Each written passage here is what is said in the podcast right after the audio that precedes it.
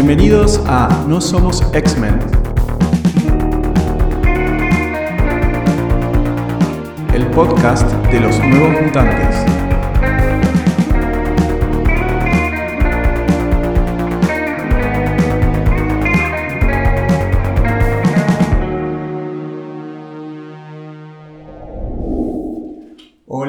Están? Yo soy Patricio Oliver. Bienvenidos de nuevo a No Somos X-Men, el podcast de los nuevos mutantes. Bueno, llegamos finalmente al último capítulo de la temporada, el capítulo 8, y me parecía que estaba bueno cerrarlo con gente ya más de adentro del podcast.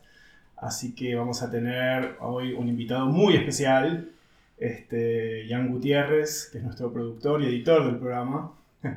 Así que nada, Jan es un amigo y es, de, de alguna manera Jan, no, de alguna manera no, es la persona culpable de que yo esté haciendo un poco este podcast porque fue una de las personas que me motivó bastante a hacerlo y que también se puso en acción para que lo podamos realizar. Usted es la culpable. Usted es la culpable. Bueno, ¿cómo estás Jan? Bienvenido. Muchas gracias, Pato. Me encanta estar acá. Me encanta estar acá. Bueno, les cuento un poquito. A ver, Jan, eh, vos tenés un poco algo que ver con los cómics de alguna manera por culpa de un invitado que ya tuvimos antes. bueno, yo estoy casado con Gustavo Casals, lo cual hace que sea imposible evadir los cómics. Exactamente, es un poco lo que le pasó a Agustín, eh, que también estuvo ya en el podcast invitado, que es mi novio, que de alguna manera eh, tiene que sufrir el mismo destino que Jan, que es estar rodeado de cómics todo el día y de una persona que habla de cómics todo el día. Así que bueno, nada, sabrá entender cómo, cómo es la dinámica ya a esta altura. Pobrecito. Pobres. Pobrecito. Pobre, les tocó, a ellos les tocó, no tienen otra opción. Bueno, Pero por suerte, y tengo entendido que es así, te copaste leyendo cómics. me comí leyendo cómics. En realidad, eh, como decía recién, es inevitable en esta casa eh, no, no, no tropezarse con un cómic, pero porque están literalmente como muebles en la casa ya. Pero bueno, eh, pasa que cuando no, un- la, la vida matrimonial, este, uno es como que busca comprender a la otra persona y bueno, una forma de comprenderla es investigando cuáles son las pasiones del otro y, y ver qué le pasa con esto. Y bueno, digamos que esa fue la puerta de entrada, la curiosidad y después bueno, me copé un poquito leyendo, no tanto, pero digamos que ya vengo con un bagaje importante. Un bagaje importante. Y conociendo la Gus y habiendo charlado ya con ustedes de esto, yo sé que más de ese cómics, más de DC, no tanto Marvel. digamos. Claro. Todo, yo por haber entendido, leíste Sandman, Legión, un par Bueno, de cosas eh, así. de hecho, esta fue mi primera experiencia con Marvel. Ah, con algo de. Marvel. Sí, sí, sí. Qué bueno. qué Que bueno. recuerde, a menos que haya leído algo sin saber que era Marvel, pero no, no, es mi primera experiencia con Marvel. Bueno, esto me lleva a la primera pregunta que le hago a todos los invitados es, ¿conocías a los nuevos mutantes de algún lado? ¿Los habías escuchado nombrar algo? No, hasta que eh, conocí a los X-Men, Sí. pero por la- las películas, eh, por los dibujitos en su momento, muy de costado, Claro. pero no esto, nuevos mutantes, este, esto llegó por una explicación eh, que me mandaron, o sea, el podcast, en realidad el primer podcast debería ser, el primer episodio debería haber sido el mensaje de audio de 15 minutos que me mandó Patricio explicándome que eran los New Mutants, este, que dije, esto tiene que ser un podcast, y acá estamos. Yo creo que si juntamos todos los audios que yo he mandado por WhatsApp a gente hablando de New Mutants, tenemos un podcast de, no sé, de mil capítulos más o menos. Tenemos una, una, una charla TED. Total, porque como saben muy bien, la premisa del podcast nuestro es que yo soy el fanático vehemente de la serie y la idea es invitar a gente que quizás no es fanática o ni conoce a los nuevos mutantes y les hago leer algo muy al azar dentro de lo que es la historia de esta serie, que es una serie que está muy arraigada en los años 80, básicamente, con todo lo que eso implica. Uh, Y creo que de alguna manera tengo la sensación que esto que te hice leer, y digo esto porque yo debo- te- tengo una opinión también muy formada de este número que te hice leer, ha sido un proceso muy 80 de lectura por muchas cuestiones. por muchas Bueno, cuestiones. vamos a, a- a bajar, eh, ¿qué vamos a, qué, ¿de qué vamos a hablar? Vamos a hablar del primer anual, del primer anuario de los nuevos mutantes, que es del año 84. Este anuario salió un poquito tarde porque la serie ya va por el número 21, que es el número que vimos la vez pasada, y básicamente pasaron casi dos años desde que empezó la serie y este es el primer anual. Eh, los anuales, saben, son anuarios especiales que salen una, vez al año y que generalmente tienen una historia un poco más larga que eh, autoconcluyente, digamos. En este caso, eh, Ian no tiene idea, no tiene absolutamente idea quiénes son los personajes que aparecieron en este número, con lo cual eh, no tiene el bagaje de los capítulos anteriores del podcast, porque todo esto está grabando al mismo tiempo, entonces no es que ella escuchó los capítulos anteriores. No, y además, eh, digamos, o sea, sacamos de closet con que esta es la primera grabación que hacemos. Exacto. Porque, este o sea, la, la idea de que aparezca eh, yo leyendo esto es, lo hablé con Patricio y le digo, mirá, si justamente buscamos el efecto de que yo no entienda nada de esto, eh, tengo que grabar primero porque yo me voy a fumar todos los episodios del podcast. Así que, eh, bueno, acá estoy. Y si voy a volver un experto en los nuevos mutantes sin querer serlo, así que... Claro, o sea, después, después, digamos, la segunda temporada la condujo yo. Exacto. Bueno, el, número empieza con una tapa que a mí me encanta, es una tapa que la dibuja Bill Sienkiewicz, que no es el dibujante que está dibujando el número de adentro, Bill Sienkiewicz es el nuevo dibujante que ya está en la serie hace un par de números en esa época. A mí la tapa me encanta, es una tapa muy ópera rock, de hecho creo que lo dice en la, en la tapa misma, tira la frase, una mm. fábula de rock. Nacha. Nacha. Heavy Tango.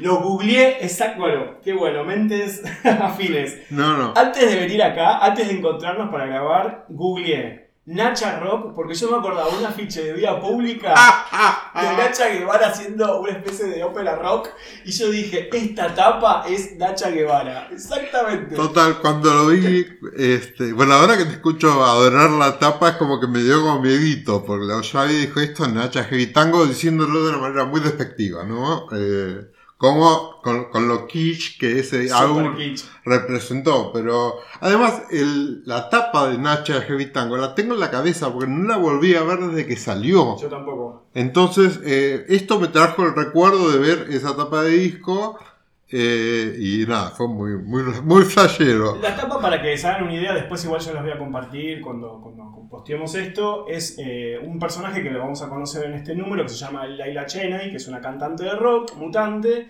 y Sam Guthrie, que ya lo conocen, que es Cannonball de los nuevos mutantes, vestido muy de rockero, agarrándose de la pierna de ella, muy como tomando el espíritu del rock de los 80. Hay una cosa también medio La Torre. No sé, hay una cosa. Super. super La Torre. O sea, no voy a nombrar a la persona porque dice que mala suerte, pero Super La Torre. Muy rock de esa época. Muy, eh, muy rock, rock, glam de los 80 más que nada. No estoy hablando del glam rock de los 70 glitter, sino más del glam de los 80. Y bueno, la tapa tiene mucha fuerza. Lo que pasa es que cuando uno entra al número, uno ve esa tapa y se encuentra con otra cosa. ¿Qué se encuentra? Con Bob McClough. Bob McClough también lo hemos nombrado que es el creador de los Nuevos Mutantes, que dibujó los primeros números de la serie, y ella se retiró de la serie a esta altura, pero vuelve de nuevo para esta anual, lo cual era algo muy clásico. ¿Por qué? Porque como he mencionado anteriormente, Bob McClough es un dibujante que si bien yo valoro mucho y lo respeto mucho, de hecho es uno de los, ya lo mencioné, es uno de los pocos dibujantes que yo tengo arte pedida por, a él en convenciones de cómics, es un estilo clásico de dibujo, es un estilo que no te va a sorprender, pero va, a ser algo muy correcto. Él es muy correcto dibujando. Entonces yo le doy la bienvenida también a eso porque es como muy clásico la, historia en la que él encarga. La historia empieza con Cannonball, con Sam, que está entrenando. Sam siempre con sus inseguridades, es un personaje muy inseguro, pobre, es el más grande de los nuevos mutantes. Y ya hemos visto que muchas veces se carga encima el tema de ser el hermano mayor de una familia, no sé si sabías, Ian, Sam es el hermano mayor de una familia de muchísimos hermanos en Kentucky y no tiene papá. Tiene una mamá y es como el que se hizo a cargo de todo. Y le da mucha culpa estar estudiando en la escuela de Xavier porque abandonó de alguna manera a la familia para hacer eso. Mira, bueno, yo todas esas películas me, me, no, pero me le hizo en la cabeza ah. solamente con el acento de él. Bueno, el acento eh, eh, está espectacular. Es espectacular. Es espectacular como está escrito el acento, pero además eh, lo, lo escuchás sea, que, quien alguna vez vio una película y se cruzó con algún este em, con, alguna persona de Mil América eh, es tremendo. Es tremendo, es tremendo. Y Claremont tiene algo muy obsesivo con marcar los acentos de todo. A le, la bienvenida, me gustó eh, escuchar distintas voces a medida que iba leyendo. La verdad que eso me pareció súper aceptado. Sí, aparte te ayuda mucho para entender contextualmente. Puede ser que a veces caiga algunos clichés forzados de forma de habla,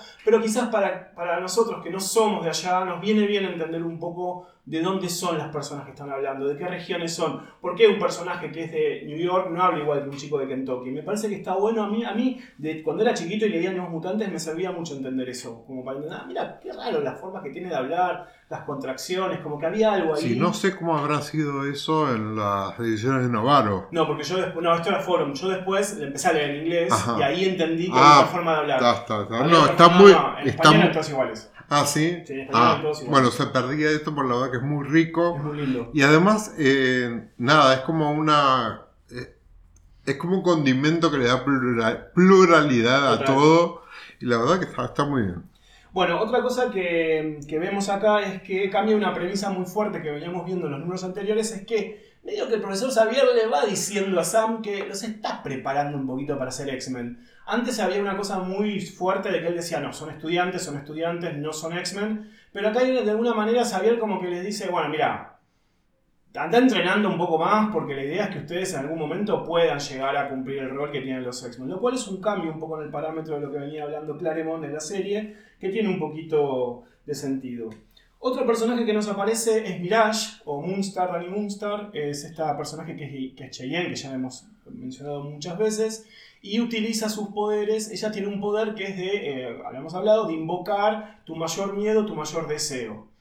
Y el bicho que aparece ahí, que es especie de monstruo, es una especie de monstruo que ya vimos en el capítulo 2, que son el nido. Son unas especies de aliens que trataron de apoderarse de, de la- de los X-Men y que son de alguna manera la razón por la cual Xavier creó los nuevos mutantes.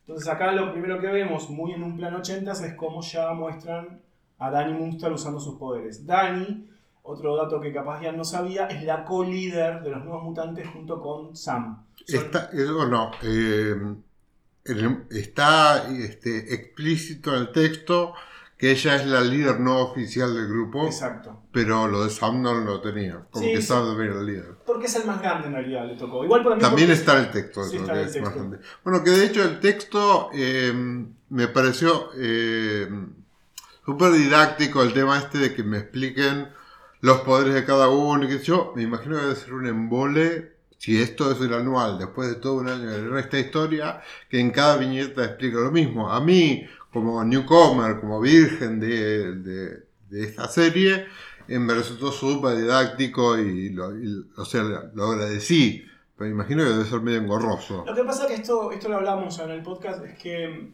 eh, parezco un demente diciendo yo lo hablamos cuando no lo hablamos todavía, pero porque lo vamos a hablar, yo sé que lo vamos a mencionar, pero trato de ser coherente con la, línea narrativa de cómo van a ir los capítulos.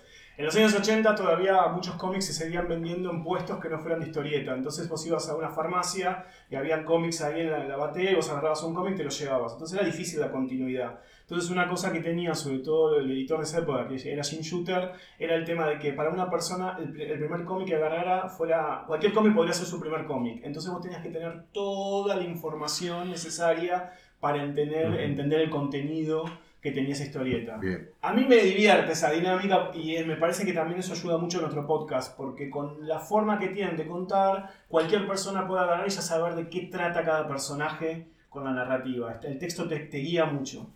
Después acá, acá hay un momento que yo como persona discapacitada, la gente no lo sabe, eh, yo tengo una discapacidad motriz, eh, me, me pareció insultante. A ver, Que la proyección de Javier como ente sea una persona bípeda me pareció horrible. Bueno, no, no, acá tengo que hacerte una, una, una situación. ¿Qué pasó? Claro, eso no lo sabías. Está muy bueno, muy bueno, muy bueno esto porque yo ni lo había pensado, es verdad.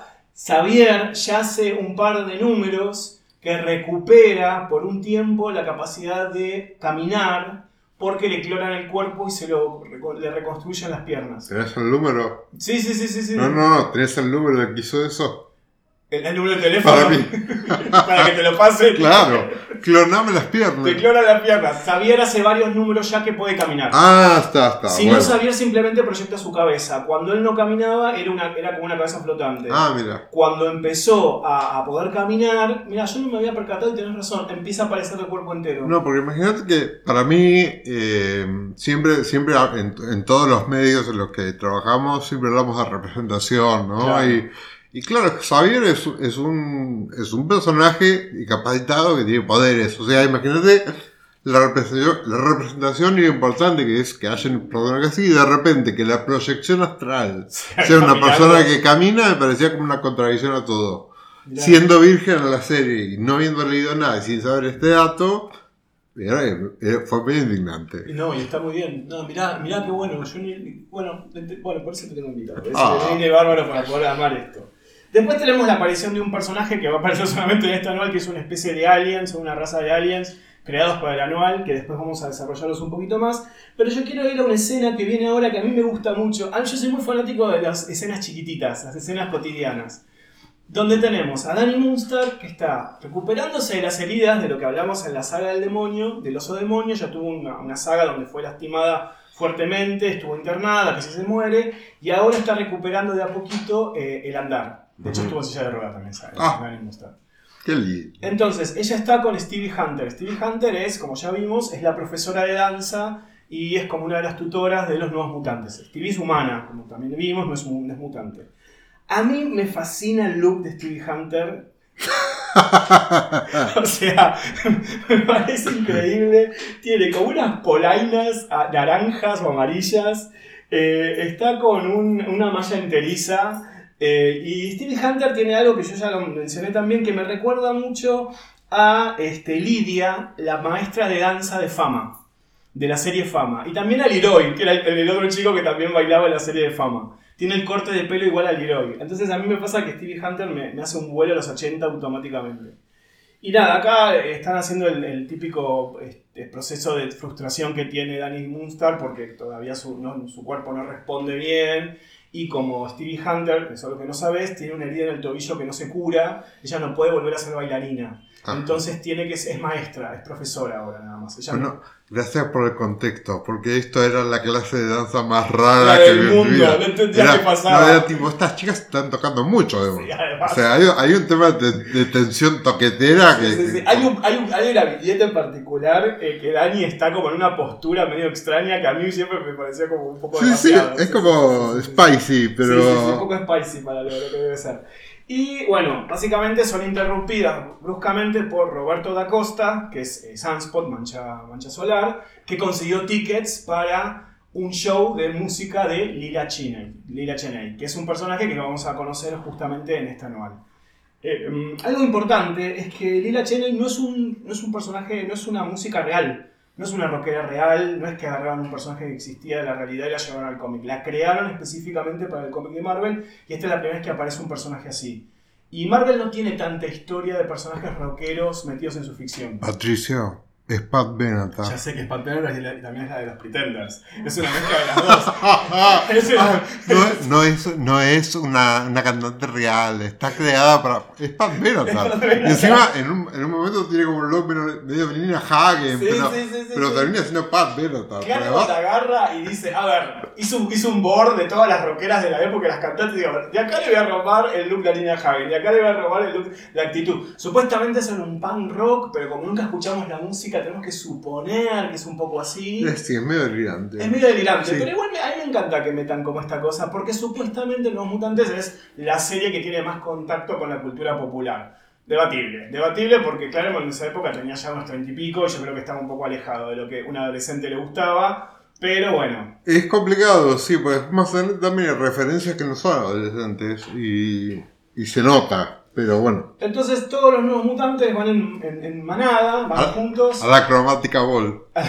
bueno, que a mí me fascinó eso, porque cuando van a este lugar, a Starlight Ballroom, yo lo googleé porque quería saber si Starlight Ballroom existía realmente y en realidad era otra cosa, pero la referencia está también. Está, es increíble, es increíble. Lo googleé y busqué la zona de New York a ver si estaba. No, pero además es muy lindo. Eh, cuando ellos se encuentran con el público que va a ver, es la cromática ball posta, o sea, todos los, los, las mostras, disfrazadas y ya diciendo, no, si nos ponemos los trajes nadie lo va a notar, y sí, todos, son unos, payasos. Lo cual me lleva a algo que capaz es una, una cosa que muy poca gente le presta atención, qué mal que se visten los nuevos mutantes. Qué mal que se visten los nuevos mutantes. Creo que es un tema de Bob McClough, que es un señor un poco más grande en esa época, que no tiene mucha onda a la hora de vestirlo, salvo Magma. Magma tiene un poco, a mí me gusta un poco el look de Magma, que es ¿Cuál es la, Magma? la rubicita de pelo corto. Ah, sí, sí. Que tiene como ese look medio extraño. Magma, mejor no vamos a meternos mucho, ya lo explicamos, el origen de Magma es un origen muy polémico. Vamos a decir que es un personaje que viene de Sudamérica, pero que en realidad fue criado en una cultura romana, para que no te enrosques mucho. Ay, sí. Pero- sí. Sí, sí, sí. Ya, ya- hemos hablado largo y ya tendido me ubiqué. Sí, sí, sí. Pero bueno, eh, a mí me llama mucho la atención que con toda la gente que tiene looks mucho más interesantes, los nuevos mutantes le falta un poquito de onda, me parece, para vestirse. Como que no sé, hay algo ahí como que son un poquito tranquis para mí. ¿Cómo es que dicen en, en, en Drag Race cuando es Mat Matterly? Matterly, sí, Sí. Matterly, sí, totalmente. Re. No, Bueno, y, y después destacar que yo no sé si esto e- es algo que está eh, que- de lo que se habla, pero me pareció súper eh, subversivo que el hijo de una familia millonaria sea un latino que tenemos de Brasil. Bueno, ese es un tema que es complejo, que también lo, hablamos, que es que es, un- es, es interesante que haya un personaje latino, es interesante que haya un personaje afro-latino. A mí me parece un poco extraño, y lo hemos, lo hemos charlado, el tema de que una persona afrodescendiente, latina, en los 80 de Brasil, sea hijo de un millonario. Como no entiendo muy bien cómo funciona eso estructuralmente, no tengo tampoco un conocimiento tan fuerte de cómo es la estructura de la sociedad brasileña en los 80 sobre quién accede a qué, pero tengo la sensación de que me parece hermoso tener a Roberto da Costa como representación de Sudamérica, es una persona que yo lo quiero mucho, aparte de Roberto, por más que es un estereotipo del cancherito latino y todo lo que quieran, pero bueno, es el hijo de un millonario y el padre es negro. Claro, yo me estoy basando en lo que leí en ese Sí, número sí, sí. nada más. Y la verdad que, eh, que en un grupo de, de blancos, este, donde hay una, una chica, una chica más llamada piel roja, este, Claro. de toda la gente, y donde hay un latino, el latino ser millonario me pareció como súper subversivo para la época. O sea, Sí, donde- totalmente, es que va contra, es que iba un poco contra los tropos de la época, que, Claro. la- que el latino fuera la persona con acceso social, con un- una ubicación social fuerte, es un poco contra los tropos de la época. Generalmente casi todos los otros personajes no son así, todos Ah. los personajes blancos son personajes como de, de familias muy humildes. Eh, Wolfbane, Loba Venosa, es súper humilde, Sam también, Dani también, Amara no, Amara es hija de un senador de Roma, de Roma, pero de Roma, de esta Roma que queda en medio de, Sí, de Amazonas. Roma. No se habla de esa de Nueva Roma. Bueno, hay, hay un episodio entero. sí, sí, hay un episodio entero sobre eso. bueno, eh, Doug Ramsey, el rubiecito, eh, es de familia clase media norteamericana convencional. Warlock es un alienígena. Y, Karma, por una razón que. Ah, todavía, claro, Karma todavía no, no, no, no volvió a esta altura, es verdad, perdón. Yo estaba contando un personaje que todavía. Bueno, spoiler. Pero eso no importa. El personaje de Karma va a volver. Ah, bueno, y Magic, Iliana. Pero Iliana es un personaje que también es de familia humilde de una granja en Rusia pero se crió en Estados Unidos prácticamente, no más se crió en, bueno, ya lo vimos, se crió en, el- en una especie de dimensión demoníaca, es una hechicera demoníaca esa Emilia. Bueno, Que es la que tiene la espada del la alma. espada, la espada, del alma. la espada del alma, que Sí. está armada con fragmentos de su alma, está. exactamente. Sí. Eh, A ver, chicos, entiendan que es la primera vez que Claro. hablo de esto y bueno, lo voy, lo voy ubicando, ¿no? Claro, hay algo que, que va a pasar mucho en el, eh, en el- a lo largo del que pasó mucho a lo largo del podcast, es que vamos a estar como refrescando o aclarando cosas a los invitados constantemente porque no están escuchando los capítulos anteriores. Entonces, de alguna manera, todo el tiempo vamos a estar diciendo, y este personaje es esto, y este personaje es lo otro. Creo que es un poco también la diversión del podcast. Y también que pasa que muchos invitados se están enterando cosas en el momento que estamos grabando sobre los personajes. ¿Cómo que Javier camina? Como que Javier camina. bueno, rock and roll aparece Lila Cheney. Yo quiero ah, decir algo antes de que aparece Lila, y es que uno de los guitarristas de la banda se llama, se llama Conan Durán. Y yo tengo la sensación que el personaje Conan Durán, que de hecho aparece en varios otros números cuando aparece Lila Cheney en otras series, se llama Conan por Conan el Bárbaro, el Bárbaro y Durán por Durán Durán. Yo tengo toda la idea de que Claremont en su cabeza le puso ese nombre juntando dos tropos de la cultura pop O del sea, momento. no existía Google, pero hagamos de cuenta que googleó este. Y joder, band- a ver, ba- rock, bands, total. pop, young, y salió de era. Y combinó, y combinó, porque se llama Conan Durán el Pero, pero Dur- Durán ya estaba fuerte. Durán, ¿no? Durán, sí, Que no, pero es- esta, ¿esto qué año es esto? 84. Ah, claro. Sí, están a full ya. Y el otro es eh, Phil Hoganes, pero no se encariñen con Phil Hoganes porque va a durar poquito. Es aviso que es el baterista. Bueno, eh, nada, básicamente empieza el recital de Lila Cheney y al toque que empieza el recital eh, se le caen los equipos encima a Laila, se cae lo que sería el, parlante encima de ella y Sam rápidamente la rescata, como buen caballero de armadura que es, y Lila es muy agradecida y le encaja un beso. ¿Por qué? Porque, porque Lila. Eh, acá hay algo que hay que aclarar, que yo siempre lo, Fue un tema de conversación, inclusive más adelante en la serie se habla mucho. Lila Cheney es bastante más mayor que Sam. O sea, Lila Cheney debe estar en los 20 largos, casi 30, y Sam debe estar en los 18. Con lo cual, bueno, Very legal. Sí, sí, very legal. Pero bueno, nada. Y básicamente eh, el, que está más indignado con toda la situación es Roberto Sunspot, porque básicamente es el fanático Lila Cheney y de golpe Sam, con su perfil bajo, el tímido se terminó levantando a la roquera. Em, lo que terminan dándose cuenta los nuevos mutantes es que todo esto fue eh, un intento de sabotaje. De trataron de hacer un sabotaje al recital porque son tipo Scooby-Doo.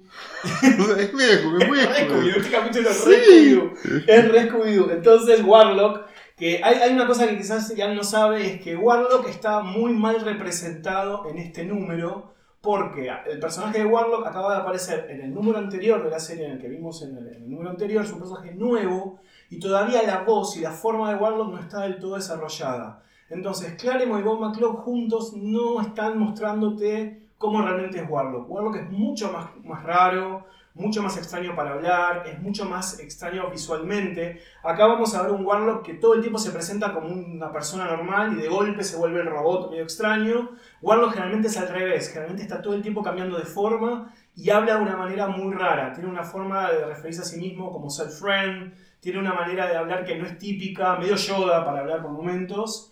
Y acá lo vemos demasiado como integrado de alguna manera. Te aviso porque este Warlock no es el que termina siendo más adelante en la serie. Es como una versión prototípica de Warlock. Todavía no. Porque él sueña que yo voy a seguir leyendo Mutants. No va a pasar. No, pero vas a soñar con New Mutants porque vas a dictar toda la serie. Toda la serie.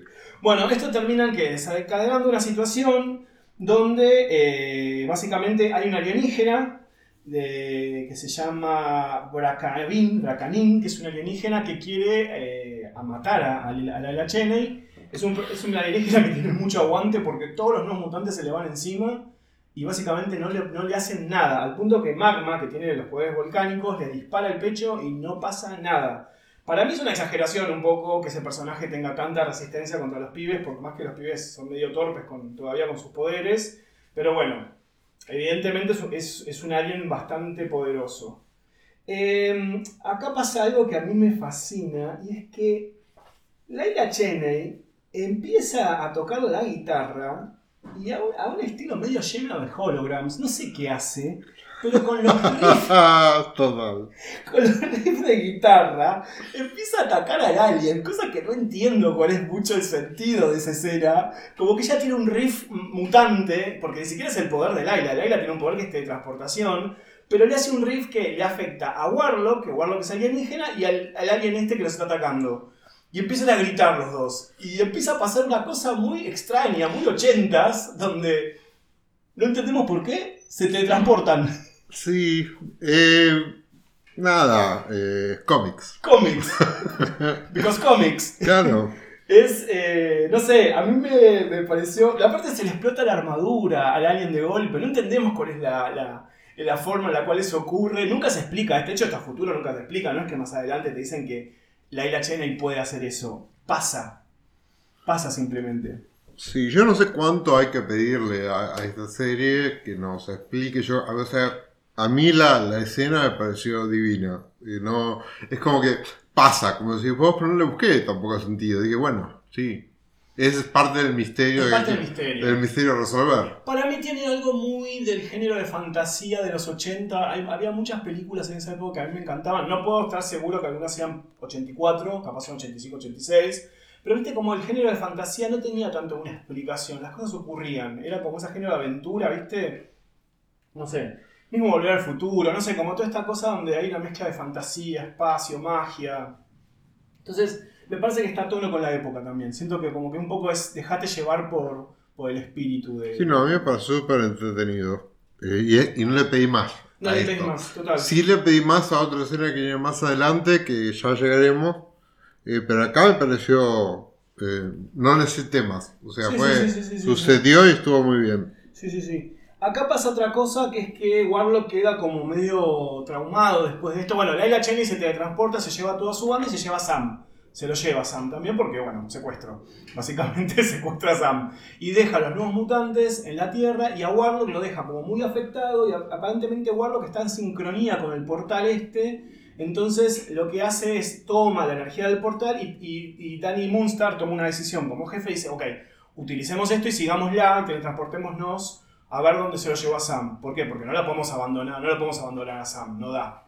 No está bueno y de hecho justamente hace poco los nuevos mutantes tuvieron que rescatar a Kitty Pryde de una situación muy extrema y dijeron vamos, porque lo que pasa acá es algo que quizás tiene que ver con la narrativa que capaz ya no está muy familiarizado. Los chicos tratan de al principio decir vamos a hablar con el profesor o con los X-Men, nosotros no somos superhéroes. Eso les dura 5 minutos y se Sí. van a la misión. Ellas Sí, sí. hacen siempre eso. Ajá. Como dicen, no, no, no, paren. Somos, no somos superhéroes, somos estudiantes. Ay, lo, o sea lo que a mí me pareció súper refreshing en realidad es un embole que pasa siempre. Siempre hacen lo mismo. Ay, Siempre no. flashean como que, no, no, no, no podemos ir. No po-". y se van, y se van a la misión, y se mandan todas, porque es la Yo, yo entiendo que la idea del podcast es leer la serie. Lean un episodio y disfrútenlo. O sea, lo pasé bárbaro. Igual no sé si, Ah, yo sé si tal cual sería el que yo recomendaría para que lean solamente de New Mutants, pero bueno, ponele que sí. ¿Qué pasa? Se teletransportan y, Sí. y terminan que en el medio del espacio le salió, puede fallar, se llama. Sí. Puede fallar. Y acá hay algo que me parece, no sé si vos lo, lo lograste cazar a esto. Algo muy lindo que pasa es que en realidad no mueren porque Warlock se convierte en una nave. Eso me hermoso. Hermoso. ¿Y sabes qué nave es? En realidad la refé. Es el Nostromo de Alien. Jódeme. Sí, se transforma en una especie de Nostromo Quiero ver el dibujo, espera. Sí, sí, sí, sí, se transforma en un Nostromo de Alien. Lo cual a mí me parece un detalle hermoso. Y Ay, no, estuvo. es el Nostromo. Y de hecho, Sí, la, sí. la- donde están, eh, ellos aparecen como una especie como de... de- Sí, lo- lo- las cápsulas de sueño. cápsulas de sueño muy parecidas. Vos te preguntarás, ¿por qué pasa esto? Pasa que Warlock, y es algo que se va a analizar mucho más adelante en la serie, percibe la cultura humana a través de la televisión. Warlock es como un niño y mira todo el tiempo tele y con la tele se va informando de lo que pasa en el en Ay, es realidad. hermoso. Es hermoso Warlock, es un personaje hermoso, yo lo que tengo mucho cariño. Entonces, todas sus referencias siempre son de cultura pop. Televisión, cine, entonces todo lo reconstruye de esa manera, porque es un niño Warlock en realidad, el personaje es un niño. Entonces, no es casual, no es que Claremont mete el Nostromo porque quiere poner el Nostromo. No, no, está hermoso el dato. No. Es un dato muy lindo. Bueno, em, Bueno, ellos zafan, Zafan. Por, por Warlock. Igual antes tenemos la llegada a- al tomo Al raro como este. el, el Dyson Sphere. Que esto tiene que ver con eh, algo que también tiene que ver con Sam. Sam le gusta mucho la ficción y la, y la fantasía futurística. Le gusta Ah. mucho, lee mucha literatura vinculada a eso. Entonces no es raro que él haya sacado... Porque pasa esto, llegan al lugar que es como una especie de ciudad futurística vacía, porque no hay nadie, no hay nadie. Y al toque que lo ve, Sam dice, Dyson Sphere, como esfera Dyson. Entonces Lila le dice, ¿cómo sabes vos que esto es una esfera Dyson? No, porque leo mucho, dice él. Ah, Me parece es hermoso. un pelotudo. Me parece que es un nabo, Es- me es encanta. un nabo. Porque me gusta esa literatura. Sí. Es Eh, nada, igual está, está- es- O sea, no necesitas backstory para entender ese, ese gag. Está No, bueno, es está muy divertido. Es lindo, es lindo, no, no hace falta Sí. ni saberlo. Igual mi pensamiento ante esta ciudad es quién limpia esto. Nadie, no sé, le- le- no sé quién lo hará porque no hay nadie. Porque es banda- una ciudad y es es una tipo, ciudad para una, una, chicos, sola. no hay personal no hay este. Nadie se encarga de esto, no hay, Digo, no hay- no hay un pero igual siempre se pinta que tengan todos. En el castillo de Elsa, en Frozen. ¿Quién- ¿Quién limpia? Descongelan y congelan. No, sí, bueno, basta. Sí, total. Bueno, y acá otra cosa que pasa de nuevo es que Lila Cheney está muy caliente con Sam. ¿Qué le pasa? Sí. Lila Cheney tiene mucha como así con Sam, como que no puede frenar, no se controla, le muerde la oreja, como que a mí me, me pasa un poco que me parece un montón, porque hasta este momento no había sido tan sexualizado Sam dentro de la serie a ese nivel. Y de golpe Lila está con unas ganas de estar con él que no se puede creer. Es como. Y Sam es muy tímido y muy inseguro. Así que. No, lo que es muy divertido es cuando se lo tira Siegfried and Roy Y dice, vístanlo. Vístanlo.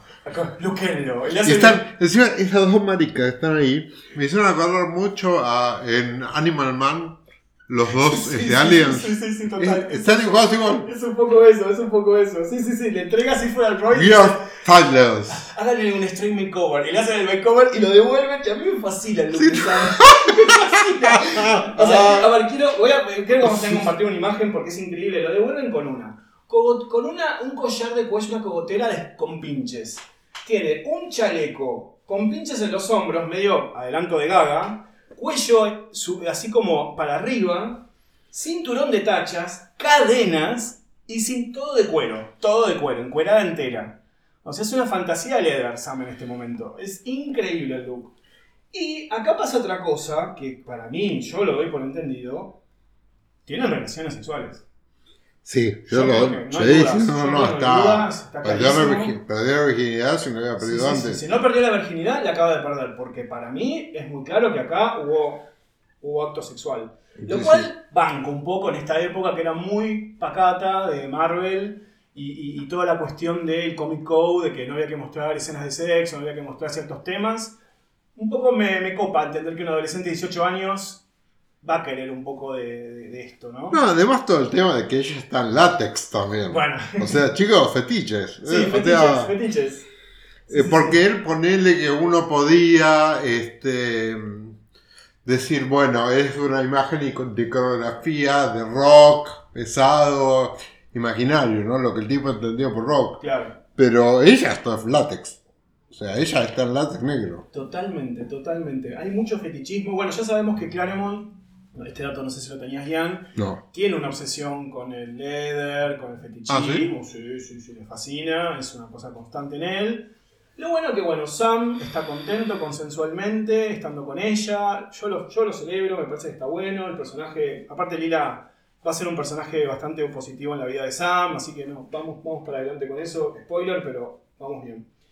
Pero nada es tan perfecto y el baterista está complotando para traicionarla. Sí, el baterista que sigue pop. Sí, sí, Pop es igual a Iggy Pop, ¿no? Es Iggy sí, Pop. Sí, igual. Que es de vuelta lo mismo. Googleó Googleó. eh, rock y. Igual yo le doy el beneficio de la duda. Claremont es inglés, eh, tiene, este- en este, cuando está escribiendo esto tiene unos 30 y, pocos 30 y pico. Así que yo creo que algo debe saber de música en esa época. Sí, igual también está el tema. eh, ¿Qué adolescente escuchaba hip hop?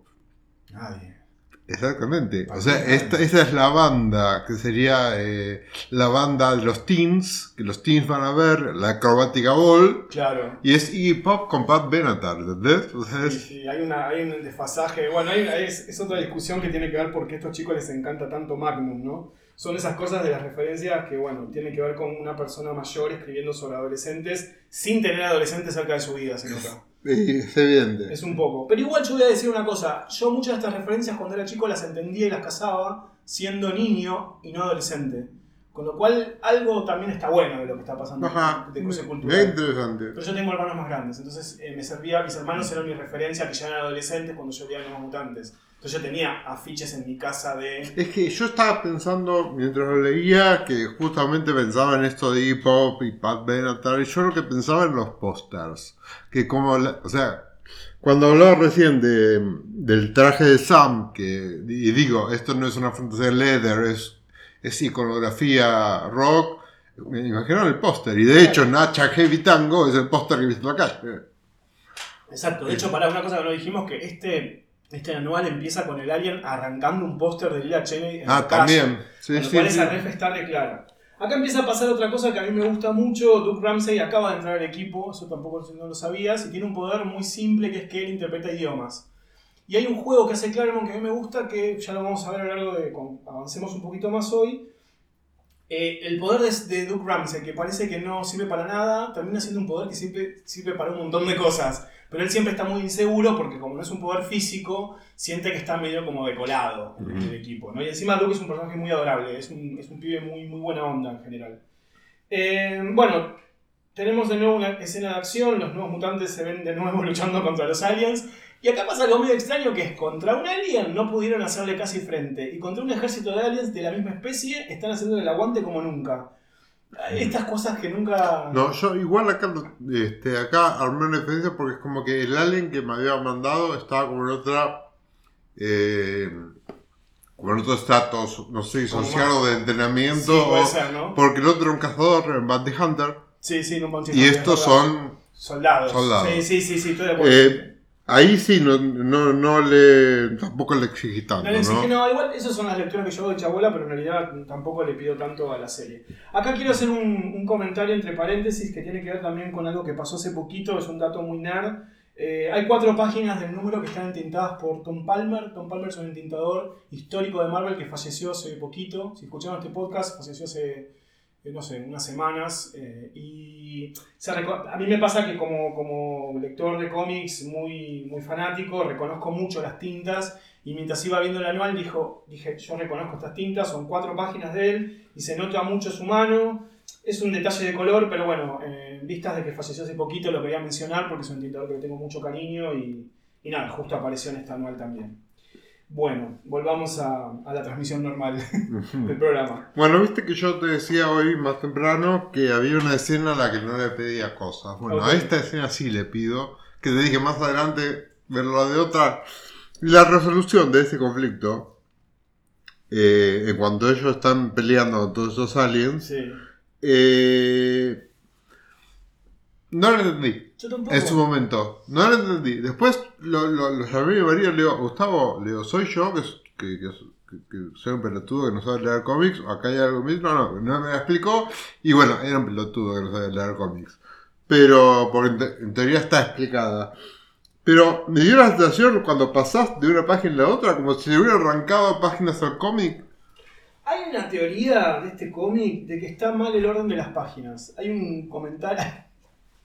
¿Esto me das para leer vos? hay una teoría de esta historieta de que hay un, hay un tema de orden de, de páginas que estén invertidas. Hay un tema también, que me lo explicó mi marido en su momento, es que hay un error de colores. Del Este, de porque sí, hay un personaje que es pelirrojo y que en la otra página está rubia. Entonces este, también me confundía qué pasó, quiénes son. Sí, porque total. de repente se soluciona un conflicto porque cómics, que le tiran una red que yo no alcanzo a ver, y en la siguiente viñeta están todos este, prisioneros, incluida Pat Benatar. Por Benatar. Porque Pat Benatar lo que no saben, lo que ustedes no saben, es que quería vender el planeta Tierra a los aliens, básicamente.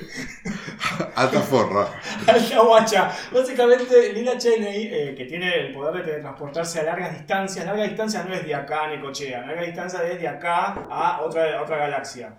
Eh, básicamente hizo una, un arreglo, un trato con estos aliens para venderles el planeta Tierra. Y parece que después tuvo un change of heart, tuvo un cambio de. no sé, pensó que era demasiado quizás. Y eh, este, básicamente decidió no, no hacerlo porque también los aliens la traicionaron en realidad. Yo creo que en realidad no es que ella dijo no lo voy a hacer, es que cuando los aliens la traicionaron dijeron bueno, no, toma. Entonces no, no hay trato. Pero es un personaje que éticamente no es... No, igual este, también convengamos que el conflicto eh, está como muy atado de los pelos y no, no está, no, no está desarrollado en quién traiciona a quién. Por, por ejemplo, Iggy Pop la traiciona a ella. A ella. Este, a ella la habían mandado a matar antes por, Sí, con este Manty Hunter.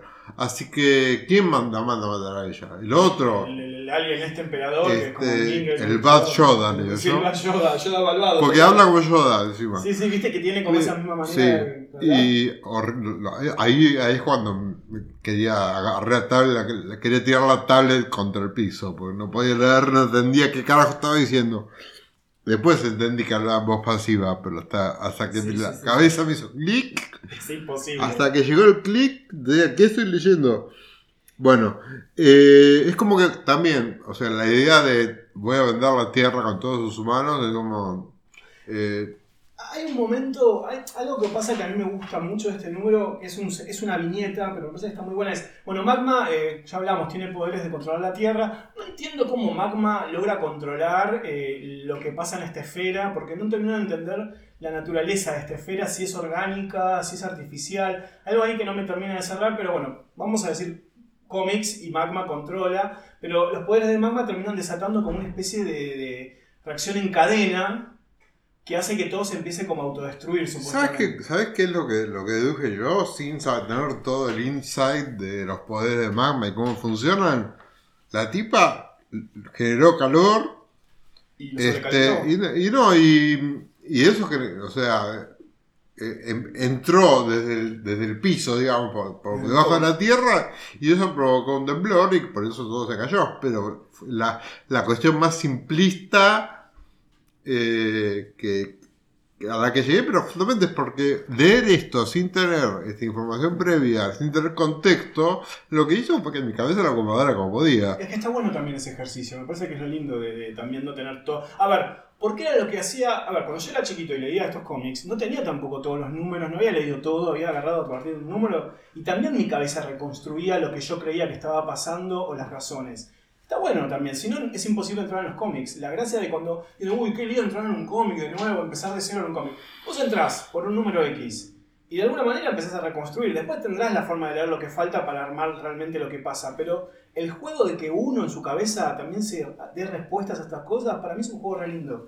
Ah. Y es la gracia de las historietas. Sí, no, no, y bueno, las herramientas que no tengo de poder analizar cómo se aplica cada uno de los poderes, ¿no? O sea, eh, que también como contexto por ahí de, de cómo, de, si bien llego yo a esta serie por, eh, por el podcast, por ese proyecto y por la, la propuesta de Pato, yo vengo de leer toda la Legión de Superhéroes. Bueno, ni hablar. claro. Entonces es como que eh, hay momentos en los que uno deja de analizar tanto cómo funcionan los poderes porque es la acción y digamos eh, la dinámica que tienen entre ellos la que lleva la historia, ¿no? Entonces es como que eh, por ahí si bien, este, como decía recién, no tengo las herramientas eh, de, cómo funciona cada uno y qué es lo que hace cada uno, eh, pude entender la acción.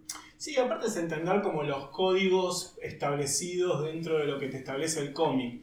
Ese cómic te dice más o menos por dónde va a moverse y cuando vos ya aceptás esas codificaciones decís, ok, estas son las reglas, está todo bien, no voy a sobre, sobre explicar o sobre buscar qué significa cada cosa.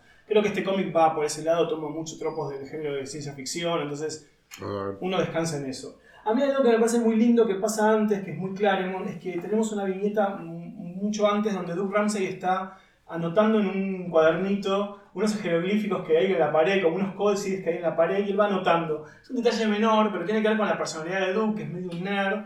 Y vos decís, bueno, como su poder es ese, se está divirtiendo con lo que puede, que es anotar eso. Bueno, eso que estaba haciendo Doug termina salvándolos a todos, porque interpretando esto, justamente todo lo que está pasando en la, pared, él logra desactivar, tocando algunos de estos símbolos, este sistema de autodestrucción que se está estableciendo en la ciudad. Y los salva a todos. A mí hay una escena que me gusta mucho cuando está pasando esto, que parece que va a explotar, y recurriendo a los hermosos, hermosos, eh, eh, las hermosas burbujas de pensamiento, cada nuevo mutante está pensando algo diferente y habla un poco de cada uno. Y me encanta que Iliana piensa, si me teletransporto y rescato a Kitty, rescato a mi hermano, mi- el hermano ella es Coloso de los X-Men, o mis papás, ¿a quién rescato? Me encanta eso, eso. Roberto pensando en su papá y su mamá, qué va a hacer, que los ama. A mí me gustan mucho esos momentos de Claremont donde te hace entender qué es lo que moviliza a cada personaje a nivel emocional.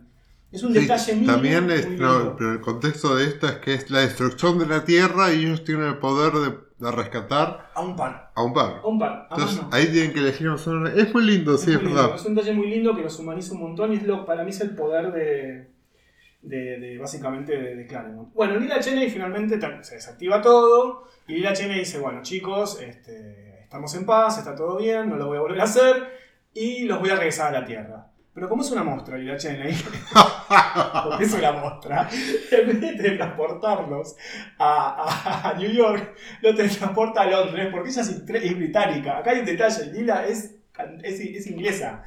Y los trae a Londres y me encanta que en un momento Gary Booster dice, estamos sin documentos, sin nada en Inglaterra, el profesor Xavier nos va a matar. Como no pueden creer, o sea, es muy lindo ese detalle.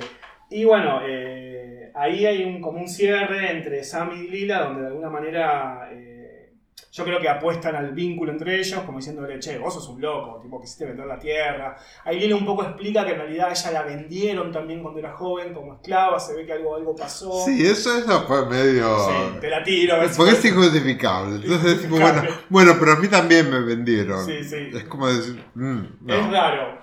Rari, muy sí, rari. sí, con reasons, no sabemos muy bien cómo. Y bueno, termina muy en, en- en la- eh, eh, obviamente Roberto está indignadísimo porque Sam se levantó a China y él no puede creer. A todo esto Roberto, un detalle, tiene 14 años Roberto, es muy chiquito. Ah, es chiquito. Es chiquito, chiquito Roberto. Bueno, eso no lo notaba. Es para mí. eh, más grandes. no, bueno, en esta, voy a repetir, en este número con lo que leí, pensé que era mucho más grande. No, no, no, son, es mucho más chiquito. Sam es el que tiene 18, 19 y Roberto tiene 14 años, es uno de los más chiquitos del equipo. Pasa que tiene esta actitud pibe de mundo, tiene esta cosa como que tiene un poco más de, de recorrido y de confianza, ¿no? Porque tiene autoestima por el cielo, eh. Así que bueno, de esta manera termina el primer anual de los nuevos mutantes. Y mm, es una nada, una, una linda historia de ciencia ficción, básicamente. Es divertido, es, Es divertido, divertido. es Es divertido. divertido. Eh, me, enca- es- me encanta que ter- termina con el beso romántico de un hombre vestido de, de leather, de leather. y ella de látex. En Inglaterra. Sí, en Inglaterra, claro. Hola. Yo creo que, a ver, no sé qué opinás vos. Yo creo que es un lindo cómic. Si vos nunca, si sos, yo creo que si sos más joven, me imagino. Yo no sé ahora, ahora no sé cómo sería para alguien de un adolescente, o nada, más jovencito, alguien de 12 años, 11 años leyendo cómics. Pero me parece que es un lindo cómic para leer si no entendés nada de la serie y de repente Total. querés meterte en una aventura y ya. Sí, sí, Y eso. sin pedirle mucho, ¿no? Sin pedirle Porque- mucho, no, claro, claro. No estamos hablando de. eh, Saben ustedes que yo soy muy fanático de Claremont y, y que hay muchas lecturas de él que a mí me interesan. Muy pocas de esas lecturas están acá, salvo algunas cuestiones de Leder y ciertas cuestiones de, de algunos personajes, pero en realidad este es un cómic más de aventura, sin tanta lectura, me parece. Más como para pasar el rato y pasarla bien, yo siento. Eso es lo que yo siento con esta historieta. Sí, este. mm, No sé cuán welcoming puede ser para una persona que no leyó nada. Eh, en mi caso, eh, para mí fue una barrera importante que tuve que atravesar porque esto era para, un- para Pato y para el podcast, pero son muy bla bla bla bla bla, ¿no? Es demasiado texto eh, y es. eh, no llega a ser engorroso, pero sí es diferente, ¿no? Y, y no es que yo digo, bueno, vengo a ver dibujitos, no, no, vengo a leer Sandman, vengo a leer Animal Man, o sea, cosas que están muy, este, eh, que, tiene, que tienen mucha borragia, pero sin embargo esto es como que me pareció como sobreexplicado por momentos. eh, Exposition full. Sí, claro, si bien, si bien la, la, la acción es otra dinámica y es divertido, pues es divertido, es divertido de leer, es divertido de ver, ¿no? Los dibujos son muy lindos. Eh, está toda esta, esta cuestión es como medio, no, no sé cuán puerta de entrada puede ser para alguien que, que no entró acá. Claremont es un escritor, de, de lo que por- por lo que venimos hablando ya, es un escritor que a veces es difícil entrarle si no estás acostumbrado a su escritura 80 sobrecargada de texto. Los personajes piensan mucho, hablan mucho, y generalmente, que es la gran pelea que tuvo Claremont en su momento con, con John Byrne, Claremont es más de hablar y algunos prefieren más ir a las trompadas, ir más a la acción, la acción, la acción.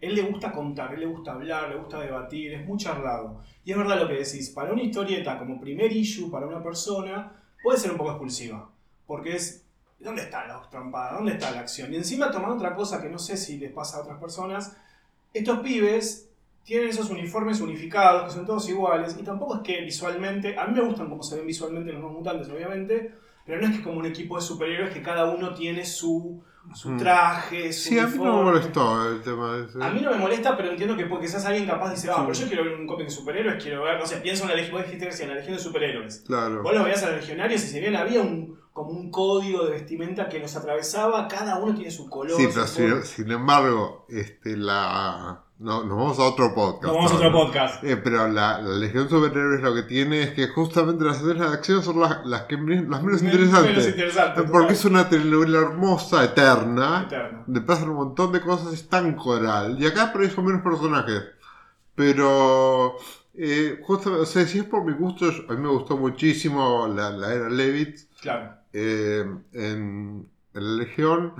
Eh, o sea, encontré un poco de eso acá. Si, si bien desde la, había acción, yo no, no esperaba que vayan las trompadas. Eh, no, no, me, no me resulta a mí, a mí, Ian, interesante. Que me resulta interesante que vayan las trompadas. Pero. De hecho, en este número hay muy poco drama. Eh. Nuevos Mutantes es muy dramática. Hay mucho drama entre ellos, hay mucho como situación de sus familias. Acá salvo les, por eso me gusta mucho ese cuadrito donde piensan en quiénes piensan cuando se están por morir, supuestamente. Es este, este número para mí es un número bastante más lavado de lo que serían los mutantes. Pero bueno, tiene eso, es el primer anual, era un poco también, era un poco la despedida de Bob McClough, que era el dibujante con el que había empezado la serie. Creo que apuntaba un poco a eso. Y, otra cosa que es eh, que mencionar, el formato de los anuales está hecho de una manera en la cual vos podés no leer los anuales y medio que la serie sigue igual. Como que no es necesario tener que leerte todos los anuales, sobre todo en esta época, de los nuevos mutantes y de X-Men para que, seguir la serie, porque generalmente tratan de que sea medio autónomo de lo que está pasando en la serie en general. Nada muy circunstancial o muy importante ocurre en el anual que afecte a los personajes en realidad. Entonces creo que ese tono también transpira dentro de lo que es la, historieta cuando la lees. Hay un poquito de eso. Bueno, me tocó. Te tocó, te tocó. Bueno, Ian, eh, ¿dónde te encuentra la gente? bueno, en todas mis redes soy arroba Ian Veneno. Perfecto. Este, IAN Veneno. Eh, y bueno, eh, tengo un podcast sobre teatro musical que pueden buscar también, que es Broadway Tree. Súper recomendado, súper recomendado. Este, y, yo logró, que logró algo que pensé que nunca iba a pasar, que me interesara Broadway a través de su podcast. o sea, quiero que sepan eso, les comento, por si ustedes dicen, ay no, Broadway, por favor, salgo corriendo de acá. Eh, denle una chance a Broadway Trip porque realmente eh, logra algo que no pensé que iba a pasar. No, pero porque en realidad lo que pasa con Broadway Trip es que está, está armado, explico un poco, ¿no? Va medio a modo de chivo. Eh, está pasado, está armado desde, desde la desde la experiencia del espectador más que de la obra en sí. Entonces uno no, no habla de las obras, sino es la gente viendo esas obras que sintió. Y nada, es una serie de entrevistas justamente a espectadores que pudieron viajar a Nueva York o a Londres a ver este, obras de, de Broadway o de West End. Y bueno, así se van armando cada uno de los episodios. Hermoso, me encanta. Bueno, Jan, muchas gracias de nuevo. Gracias por la invitación y bueno, y esto voy a tener que editarlo yo. Sí. Ah. bueno, ustedes nada, gracias por habernos acompañado eh, estos ocho episodios. Bueno, había ocho y uno más que fue el introductorio. Eh, bueno, vamos a ver después si esto sigue bien. Eh, quizás haremos una segunda temporada. Es muy pronto para decirlo ahora. Aparte, lo tengo ya acá enfrente, así que mejor no digo nada. porque va a tener que editar todo esto. Pero nada, agradecerles muchísimo que nos hayan acompañado. Y bueno, nos veremos seguramente muy pronto. Buenas. Bueno, ojalá se hayan quedado hasta el final del, del episodio 8. Porque si no, nunca van a volver a escuchar este mensaje que les queríamos dejar les queríamos contar que hablando con Jan, eh, nos parecía que estaba bueno blanquear que este capítulo que acaban de escuchar fue el primero que grabamos en realidad. A Jan le parecía que, y tiene razón, que hacer esta dinámica de mm, hacerle a una persona una historieta por primera vez, luego de haber editado siete capítulos, no iba a ser lo mismo, entonces por eso esto fue el primer capítulo que grabamos.